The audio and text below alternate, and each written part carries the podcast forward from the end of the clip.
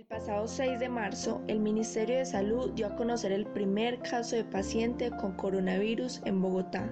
Al pasar los días, con el fin de enfrentar la pandemia, el presidente Iván Duque ordenó una cuarentena en todo Colombia el día martes 24 de marzo a la medianoche, la cual tendrá fin el lunes 13 de abril. Por este motivo, la psicóloga Laura Andrea Ríos nos cuenta cómo debemos actuar ante esta situación que se está viviendo. Saludo a todas las personas que nos están escuchando en este momento y que van a recibir esta información de acuerdo al proceso que estamos llevando. Mi nombre es Laura Andrea Ríos Cardona, soy egresada de la Universidad Católica de Oriente del programa de psicología y actualmente estoy haciendo mi maestría en psicoterapia en la Universidad Pontificia Bolivariana. Con todo este proceso de aislamiento, Laura Andrea nos cuenta cómo hacer más llevadero este tiempo de cuarentena y cómo cuidar el bienestar, tanto emocional como la salud mental. Empecemos primero como eh, tomando conciencia de que todo proceso de adaptación y todo proceso de cambio implica en su totalidad variables, tanto negativas como positivas. ¿Qué es lo que está pasando ahorita? Tenemos que ver este proceso como de adaptación eh, uniéndolo a cada persona. Es decir, no es lo mismo el procesamiento de información que va a tener un niño de 5 años al que va a tener un adolescente de 16 años, el que va a tener un adulto de 30 o un adulto mayor.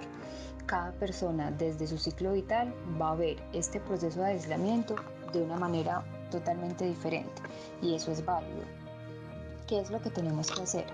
Eh, hacernos conscientes de que el proceso de adaptación va a ir poco a poco de acuerdo a nuestro ciclo vital, de acuerdo a la educación que tenemos, de acuerdo a las em, condiciones de vida a las cuales estamos sujetas. No es lo mismo una persona que vive en un, en un área rural a la persona que vive en un área urbana. ¿A qué me refiero con esto? Sabemos que hay muchas personas que viven totalmente aisladas y que digamos que la cuarentena no los afecta tanto porque digamos que es su, diario vivir, por decirlo así. Entonces para estas personas puede que no les vaya a dar tan duro como eh, es totalmente opuesto a la persona que estaba totalmente acostumbrada a una rutina diaria, eh, a levantarse, irse a trabajar, a estudiar, eh, llevar a los niños al colegio, eh, que una persona que estaba totalmente eh, todo el día em, por fuera de su casa. Entonces, ¿qué pasa? Digamos que el proceso se va a hacer poco a poco, de acuerdo a los cambios que va a empezar eh, como a reestructurar la dinámica relacional de todos. Entonces, sabemos que toda la dinámica de la familia va a cambiar. Y lo primero que tenemos que hacer es hacernos conscientes y no tomar decisiones a través del pánico. ¿Cómo así? ¿A qué me refiero con esto? No tomar decisiones de acuerdo a la desinformación que nos puedan brindar algunas plataformas digitales. Algunas de las recomendaciones para mantener el bienestar emocional y la salud mental son eh, nos podemos mantener en contacto con las personas que no vivimos, es decir, eh, hacer videollamadas, eh, llamarlos, constantemente estar, digamos, generando como esa unión de familia en el sentido de que con los que vivo me, comunico, tengo un espacio tanto para mí sola, para ver una película, para ver una serie, para em, leer un libro, para escuchar música. No caigamos en el error de que entonces como estamos trabajando desde casa, entonces desde que me levanto hasta que me acuesto estoy pegada a un computador. Lo recomendable es que no pasemos más de una hora en un computador, que siempre nos mantengamos activos. Es supremamente importante llevar una rutina diaria, entonces me levanto a tal hora, voy a hacer una hora de ejercicio, voy a desayunar. Eh, es súper importante que, no se, eh, que, que estemos regulados con las comidas, entonces vamos a hacer desayuno, una media mañana, el almuerzo, algún café o si estamos acostumbrados a tomar el algo y luego eh, la comida. Eso es muy importante porque si dañamos la estructura de nuestra rutina diaria en cuanto a alimentación, nuestro organismo lo va a resentir y pueden presentar eh, síntomas de fatiga, de cansancio, de sueño, vamos a dormir más de la cuenta o vamos a trasnocharnos más de la cuenta y no es la idea. Entonces establecer rutinas diarias que nos lleven a ser organizados con nuestro tiempo. Es, a veces eh, es recomendable que nos vistamos. Cuando nos levantamos, hacemos ejercicio, desayunamos, nos vistamos como si fuéramos a salir de una manera cómoda para que nuestro organismo y nuestra mente sepa que vamos a estar en función de, no vamos a pasar todo el día en una, en una cama viendo televisión. Esto en cuanto a la salud mental. Controlemos lo que podamos controlar y lo que no dependa de nosotros, sencillamente lo dejamos pasar. ¿Qué se recomienda hacer con tanto flujo de información que se encuentra en los medios de comunicación? La desinformación también va a causar ansiedad. Entonces, ¿a qué voy con esto? Tenemos que estar informados.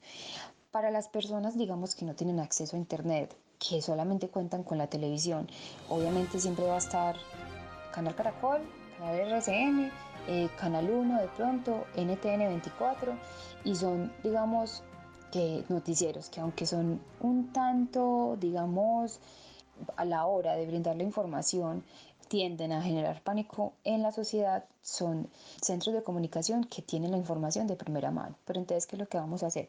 Cuando recibamos esta información de estos medios, lo que podemos hacer es corroborarla con, por ejemplo, con la página de la Organización Mundial de la Salud, con el Ministerio de Salud, que lo podemos encontrar en Internet, que lo podemos encontrar vía Twitter. Entonces, esos familiares que no tienen Internet, entonces mandarles la información, mire, esa es una información certera, eso salió del Ministerio de Salud, estas son las cifras que, que, estamos llevando, esto es lo que está pasando con la pandemia. Entonces, tampoco caer en el error de mandar cadenas. Eso es lo peor que podamos hacer. Mandar cadenas, hay que cortar con esas cadenas, hay que cortar con la desinformación, porque lo único que estamos haciendo es generando pánico en las personas. Para finalizar, ¿cuál es la recomendación para manejar la información con los niños? Es decir, ¿se les dice la verdad o se les oculta? Completamente en desacuerdo para las personas que le están ocultando la información a los niños. Cuando tenemos niños de 4 a 7 años, les vamos a explicar la enfermedad, pero una enfermedad a nivel general. Entonces, por medio de dibujos, eh, por medio de la prevención y el autocuidado que debemos tener con los niños. Pero no les vamos a explicar como a totalidad qué es una pandemia, qué es, qué, qué es lo que está pasando, cuántas personas se van a morir. No, con estos niños de 4 a 7 años no vamos a hablar de cifras, pero cuando pasamos ya a la adolescencia temprana, que sería desde los 8 a los 14 años, lo que vamos a hacer es que, ¿qué sabe el niño del tema y cómo podemos operar desde lo que él ya sabe? y que nunca ellos vean el encierro como una forma de castigo. Y de ahí en adelante, eh, desde los 15 hasta los 18 años y ahí en adelante, sí podemos hacerlos partícipes, sí podemos hablar en cifras, sí podemos hablar en números, sí podemos hablar de gravedad de la enfermedad y siempre viendo esto como conductas de autocuidado que debemos llevar en la casa. Entonces, ¿por qué? Hacerlos conscientes siempre de por qué no debemos salir, porque estamos todos en la casa, porque se suspendieron las clases y siempre todo esto es, tengo la conciencia de lo que está pasando, de la gravedad, no lo maximizo, no lo minimizo, pero tampoco mantengo un pensamiento catastrófico de que todos nos vamos a morir. Entonces es, es como hacernos conscientes todos, desde los niños hasta los más adultos, que como todo proceso de adaptación implica cambios, tiene desventajas y tiene ventajas, y que este también es un tiempo para repensarnos, para, para valorar lo que tenemos en casa y para que cuando pase todo esto podamos eh, de cierta forma tener una visión más amplia de lo que tenemos y de lo que no debemos tener.